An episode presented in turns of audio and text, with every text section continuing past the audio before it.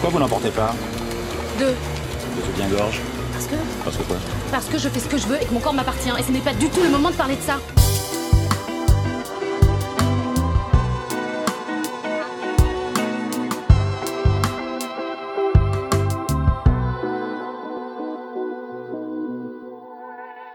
C'est vrai que depuis 2012, bah, on nous encourage à dégrafer nos soutifs. C'en est clairement trop des armatures, des mousses de rembourrage. Maintenant, on retire tout. Le no bras ou free the nipple, comprenez sans soutien-gorge ou libérer les tétons, est né d'un mouvement féministe pour la libération des corps.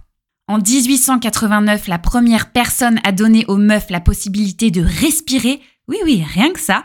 C'est la féministe et corsetière Herminie Cadel. Alors je te le dis, à cette époque, t'aurais vraiment pas voulu être une meuf, genre vraiment pas. Elles avaient des corsets qui étaient tellement serrés, ça les empêchait tellement de respirer que c'était hyper courant, genre de faire des malaises. Ça les empêchait aussi de marcher, de manger, soit un programme tout à fait charmant. Et donc en 1889, Herminie prend ses ciseaux, elle découpe les corsets pour mesdames et messieurs créer le soutien-gorge. Enfin presque. À ce moment-là, ça s'appelle le bien-être, rapport au fait que les femmes peuvent respirer et manger sans risquer de perdre connaissance. Ingénieux ces bolguets. Donc à ce moment-là, le soutif, c'est clairement le symbole de la libération des femmes.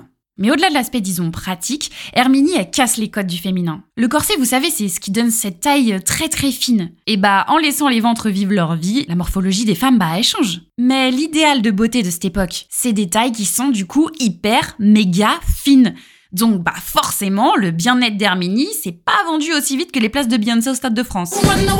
Elle a mis 80 ans à le rendre populaire. En fait, la popularisation du bien-être est clairement liée aux libertés des femmes. Plus elles en ont eu, plus il s'est démocratisé. Quand elles ont débarqué dans les usines pendant la Seconde Guerre mondiale, quand elles ont gagné le droit de vote, ou celui même d'avoir un compte en banque, et bah toutes ces libertés gagnées là, ça a pris à peu près le même temps que le soutif a débarqué dans les placards des meufs. Donc à ce moment-là, on peut dire que le soutif c'est un peu le marqueur de l'évolution de la liberté des femmes.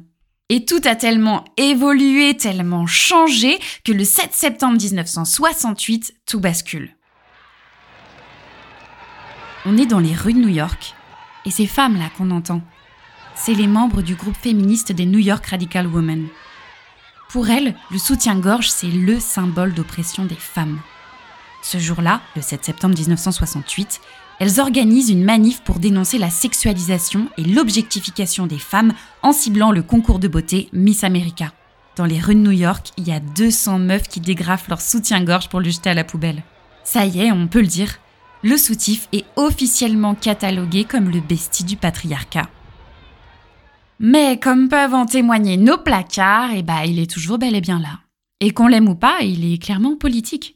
Je dirais même iconique. Et c'est en partie grâce à Jean-Paul Gaultier. Parce que non, on peut pas parler de soutif et de corset sans citer ce créateur et sa maison de couture. Gauthier, il a pas fait un soutif en dentelle à glisser sous une robe, non? Il a passé le corset sur le vêtement et a fait pointer les seins comme des cônes de glace. Ça a donné une pièce absolument folle, rendue iconique par Madonna qui l'a portée pour sa tournée Blonde Ambition en 1990. Donc, si je résume, qu'on décide de le jeter à la poubelle ou de le sublimer, bah, le soutien-gorge, c'est politique. Et j'irai même un petit peu plus loin. Les seins des femmes sont politiques.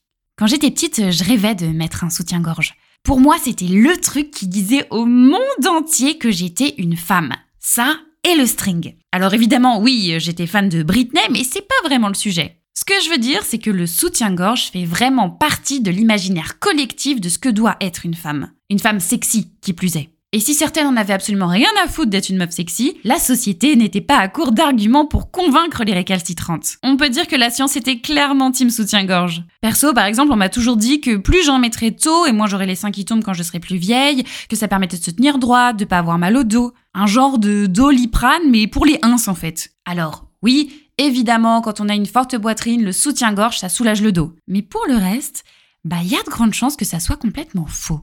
C'est le professeur Jean-Denis Rouillon qui a mené la toute première étude sur le sujet. En fait, entre 1997 et 2021, il a suivi 330 femmes de 18 à 35 ans pour tester cette fameuse vie sans soutien-gorge. Et bah, les résultats semblent plutôt positifs en fait. Hein. les femmes respireraient mieux et les seins ne tomberaient pas. D'après lui, c'est l'armature en fait qui compresserait le sein et l'empêcherait de se muscler et donc de rester haut. Aujourd'hui, il y a de plus en plus de femmes qui choisissent de plus mettre de soutien-gorge, ce fameux no bras. Alors perso, ça fait bien longtemps que j'en mets plus, déjà parce qu'en été ça tient très très chaud, et puis ça te compresse quoi, et pour faire court, ça me gonfle. Mais pour d'autres femmes, le no bras ou freeze a nipple, c'est vraiment un choix qui est politique. C'est se réapproprier son corps, c'est refuser d'érotiser ses tétons, c'est s'affirmer dans l'espace public. Mais de toute façon, et on le verra tout au cours de cette saison, le corps des femmes est politique, dans son ensemble, qu'on le veuille ou non. Et c'est un combat que beaucoup de femmes mènent depuis bien longtemps. Je pense à la MLAC, par exemple, vous savez, le mouvement pour la liberté de l'avortement et de la contraception. Je les ai découverts dans le film Annie Colère, réalisé par Blandine Lenoir, qui est ma culturelle de l'épisode. Et mon coup de cœur cinéma 2022. Jusque-là, c'est les hommes qui ont le pouvoir de décider de nous mettre enceinte ou non. Alors si c'est nous, les femmes, qui pouvons choisir, mais c'est la révolution. Et puis pour eux, une femme qui peut enfin baiser librement sans avoir peur de tomber enceinte, mais bah là c'est forcément... Une euh, salope. Voilà, exactement. Ce film, il raconte l'histoire d'une femme, Annie, qui décide d'avorter avec la MLAC. J'ai adoré l'évolution du personnage d'Annie. Genre vraiment. Elle se transforme, tu vois, elle se libère, elle prend confiance en elle, et tout ça au même rythme que sa découverte d'un corps qu'elle ne connaît pas.